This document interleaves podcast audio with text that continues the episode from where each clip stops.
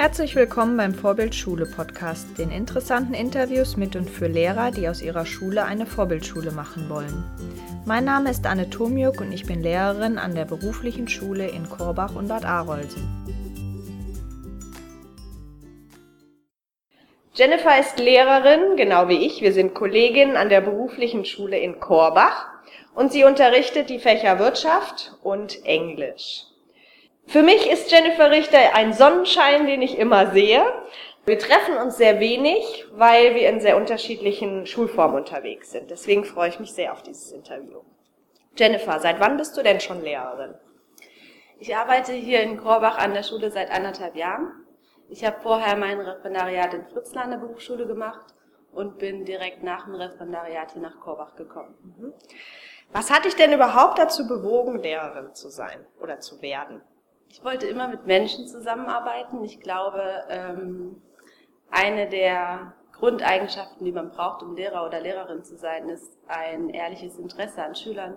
Und das habe ich. Ich habe immer den Drang, den Schülern was beibringen zu wollen und sie weiterzubringen auf ihrem Weg und ein ehrliches Interesse daran, dass sie weiterkommen. Mhm. Ist das auch das Spannendste am Lehrerberuf oder gibt es noch irgendwas, was du jetzt in der Praxis herausgefunden hast, was besonders spannend ist? Also ich sage ja immer, in der Schule wird es nie langweilig.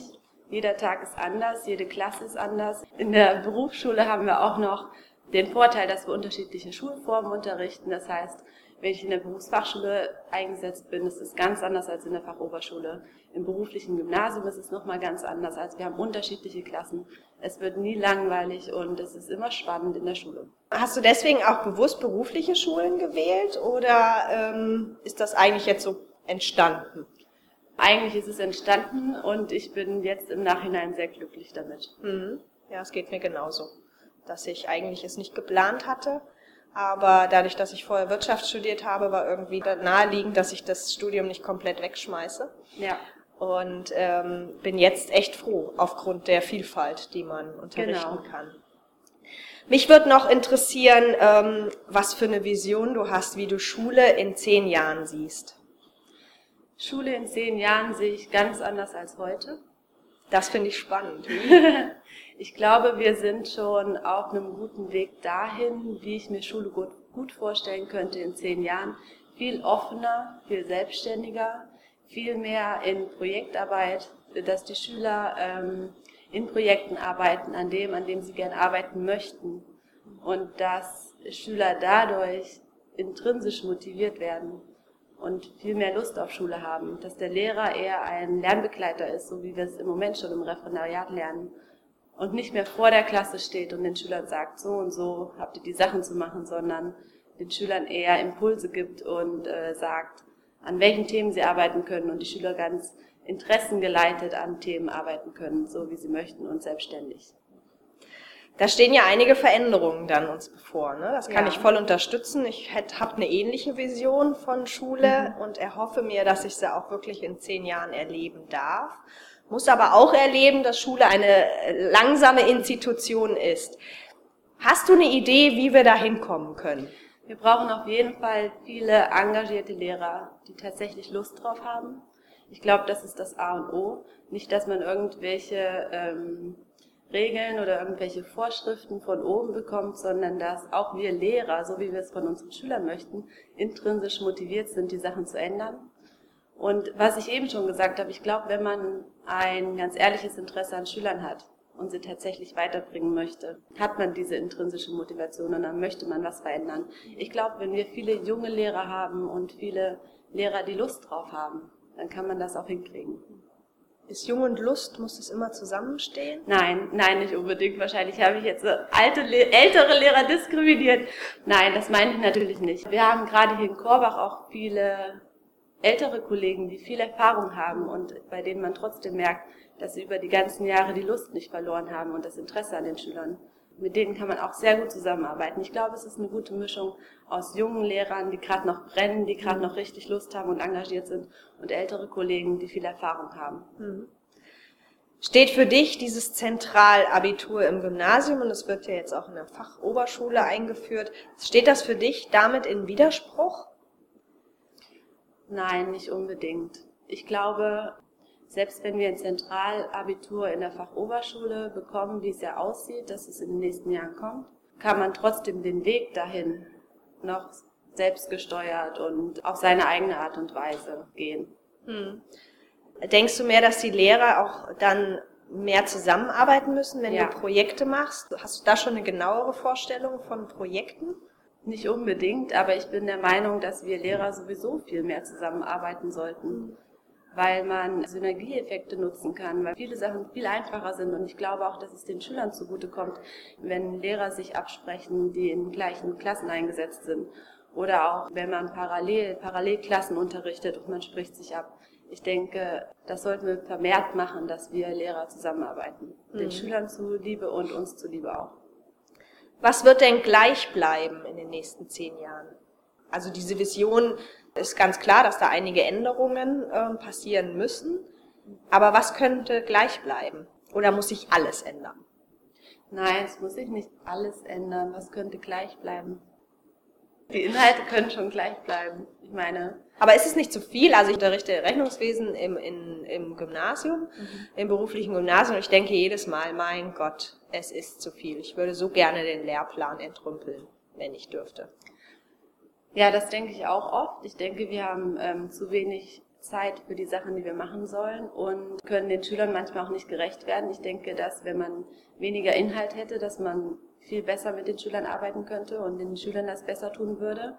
Ich glaube aber, wenn man projektgeleitet arbeitet, dass man so vielleicht besser ans Ziel kommen kann. Hm. Wenn man den, den Lehrplan nicht ändern kann und die Inhalte nicht ändern kann, dass man dann den Weg dahin ändert. Hm. Okay. Ähm, wie gestaltest du denn deinen Unterricht? Hast du da irgendwelche Beispiele oder auch vielleicht Tipps für angehende Lehrer oder irgendwelche Projekte, die du gerade am Start hast? Also zur Unterrichtsgestaltung kann ich sagen, dass es auf jeden Fall immer auf die Klasse ankommt. Man muss immer die Klasse im Blick haben und vor Augen, wenn man zu Hause am Schreibtisch sitzt und sich überlegt, wie man methodisch-didaktisch vorgeht in den unterschiedlichen Klassen. Und ich unterrichte beispielsweise Vertragsrecht in der Fachoberschule, aber auch in der Berufsfachschule. Und das sind unterschiedliche Klassen, in denen ich die gleichen Themen unterrichte. Und ich kann nicht den gleichen Unterricht machen. Da muss man viel auf die Schüler gucken. Ich sage auch immer zum Unterricht, wenn ich den Unterricht halte, sage ich als Lehrer, muss man geduldig sein. Ich glaube, das ist das A und O. Und tatsächlich sich für die Schüler interessieren und gucken, in welchem Tempo arbeiten die Schüler und sich nicht aus der Ruhe bringen lassen. Und Regel Nummer zwei ist für mich immer, nichts persönlich nehmen. Wenn die Schüler schlechte Laune haben oder ihre Hausaufgaben mal nicht gemacht haben, ich nehme nichts persönlich. Man muss aufpassen als Lehrer, wenn man nach Hause fährt nachmittags, dass man die Schule hinter sich lassen kann und nichts mhm. persönlich genommen hat, sondern die Gründe der Schüler verstanden hat. Mhm. Du hast mir vorhin von deinem bilingualen Projekt erzählt. Erzähl uns doch noch mal was davon. Ja, ich bin zusammen mit meinem Kollegen Matthias van der Minde momentan dran, ein Projekt zum bilingualen Unterricht zu starten. Der Matthias van der Minde und ich haben im Laufe des letzten Jahres an einer Fortbildung teilgenommen zum bilingualen Unterricht an der Universität in Frankfurt und waren öfters letztes Jahr in Frankfurt und wir starten ab diesem Jahr den bilingualen Unterricht. Ich in der Fachoberschule, der Matthias im beruflichen Gymnasium. Ich biete das in Form von einer AG an. Das heißt, die Schüler können sich in den bilingualen Unterricht einwählen. Ich unterrichte Wirtschaft auf Englisch. Mhm. Der bilinguale Unterricht findet grundsätzlich zweisprachig statt. Das heißt, die Schüler haben bei uns den Vorteil, wenn sie am bilingualen Unterricht teilnehmen, dass sie die ganzen Sachen auf Englisch und auf Deutsch können. Das bedeutet für mich bilingual, zweisprachig. So findet der Unterricht statt. Und auch da arbeite ich mit den Schülern zusammen in deren Tempo. Ich gucke, wo stehen die Schüler und wo wollen wir hin und wie können wir das erreichen. Und Wirtschaft, das heißt, du nimmst das Thema, was du sonst auch im Unterricht hast, quasi wie Vertragsrecht hast du vorhin erwähnt. Das genau. versuchst du dann quasi mit denen auf Englisch zu erarbeiten. Genau, Vertragsrecht ist schwierig auf Englisch weil wir natürlich mit dem BGB arbeiten müssen. Wir haben nicht die ganzen deutschen Gesetze, da können wir schlecht äh, auf Englisch das Ganze erarbeiten. Was wir aber machen, ist zum Beispiel Volkswirtschaft. Da haben wir natürlich auch viele Bücher, die schon auf Englisch sind und die ganzen Themen sind sowieso äh, global, ja, also von daher können wir da gut auf Englisch arbeiten. Ähm, ich möchte nochmal auf dieses, wann entscheidet man sich als Lehrer? In dem Moment vor der Uni oder auch manchmal während des Studiums, ähm, ob Lehrer sein ein Beruf für mich ist oder nicht. Was sollte denn ein Lehrer auf keinen Fall mitbringen? Was sind denn No-Gos? Also ich denke, ungeduldig sein ist eine Sache, die als Lehrer nicht geht, meiner Meinung nach. Ich, als Lehrer hat man genauso wie jeder andere Mensch mal einen besseren Tag und mal einen schlechteren. Aber wenn ich in den Unterricht reingehe, versuche ich das mit einem Lächeln zu machen und den Schülern gerecht zu werden. Und das haben die Schüler auch verdient. Also wenn man ungeduldig ist, ich glaube, das hindert auch die Schüler am Lernen. Und die schlechte Laune an Schülern auslassen geht auch gar nicht. Ich weiß nicht, ich glaube, fachlich kompetent zu sein ist natürlich das A und O als Lehrer, aber viel wichtiger ist, ist die Beziehungsarbeit mit den Schülern. Auf welcher Beziehungsebene bin ich mit den Schülern. Wenn ich in den Unterricht reingehe, egal in welche Klasse, egal ob es Einzelhändler sind oder berufliches Gymnasium oder Berufsfachschüler, ich versuche mit den Schülern auf einer Ebene zu sein, auf einer Augenhöhe. Die Schüler respektieren mich und ich versuche die Schüler genauso zu respektieren. Ich versuche jeden Schüler einfach so zu nehmen, wie er ist. Ja, interessant, hört sich auf jeden Fall gut an. Stell dir mal deinen Unterricht als Filmgenre vor. Okay. Wo wären wir dann? Was würden wir sehen? Ähm, welchen Film können deine Schüler erwarten? Also bei mir ist immer lustig im Unterricht, das muss ich schon sagen. Also Komödie. Komödie, ja, aber das hört sich jetzt so an, als wäre das fachlich inkompetent oder so. Ich, doch, ich glaube, es wäre schon eine Komödie. Aber wie gesagt, ich möchte nicht, dass man jetzt denkt, dass man bei mir im Unterricht nichts lernt. Aber wir lachen immer. Ich sag immer, jede Stunde muss einmal gelacht werden und ich glaube, das hilft auch beim Lernen. Hm. Einfach eine lockere Atmosphäre, in der man zusammensitzt und lernt. Das wäre ja schon ein guter Leitspruch für eine vorbildliche Schule. Jeder ja. muss mal lachen. Ja. Gilt ja für Lehrer genauso ja. wie für Schüler. Genau. Was ist denn noch für dich eine vorbildliche Schule? Eine vorbildliche Schule ist für mich als allererstes eine Schule, die sich an den Interessen der Schüler orientiert. Und wenn die Interessen der Schüler im Vordergrund stehen, dann denke ich, ergibt sich alles andere, was eine gute Schule ausmacht, automatisch. Hm. Wenn man mit dir in Kontakt treten möchte, wie kann man das tun? Per E-Mail sowieso. Meine E-Mail-Adresse ist ja auch im Internet auf unserer Homepage, wie von jedem anderen Lehrer auch. Und äh, ich laufe in der Pause oft durch die Pausenhalle. Jeder kann mich jederzeit ansprechen oder ins Lehrerzimmer kommen, klopfen und nach fragen. Ich stehe immer zur Verfügung für alle Fragen und ich versuche mir immer Zeit zu nehmen hm. für alle Schüler mit allen Anliegen.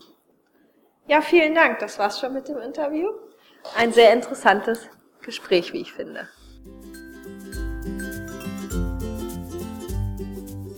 Wenn euch der Podcast gefallen hat, klickt auf www.vorbild-schule.de-podcast. Dort findet ihr alle Infos zum Abonnieren und Diskutieren der Inhalte.